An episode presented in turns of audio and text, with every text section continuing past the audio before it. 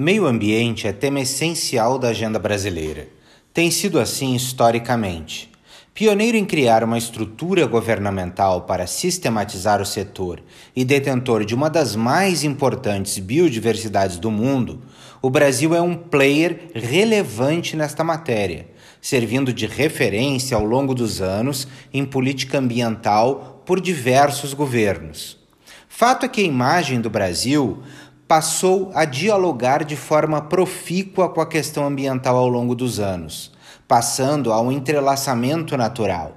Tanto na esfera multilateral como nas relações bilaterais, esta agenda integrou-se em nossa política externa como tema relevante e estratégico. Isso significa, em outras, outras palavras, que a percepção internacional do Brasil passou a transitar também por este assunto. No governo Bolsonaro houve uma inversão. O Brasil saiu da posição de player para pária na questão ambiental. Às vésperas da COP26 em Glasgow, que reúne lideranças de todo o mundo para discutir metas e compromissos dos países em relação às mudanças climáticas, a imagem do Brasil continua altamente deteriorada quando o assunto é meio ambiente.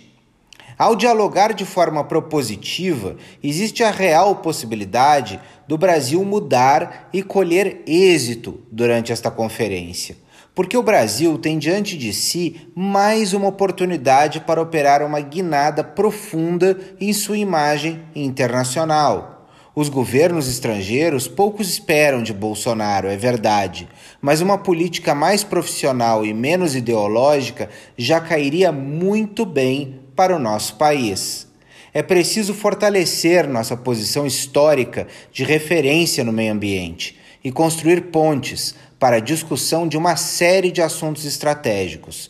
Assim como no período da Rio 92, seria inteligente voltar a liderar esta agenda como um importante player internacional, uma estratégia de longo prazo com benefícios políticos e sociais, além dos reflexos positivos diretos na imagem internacional de nosso país.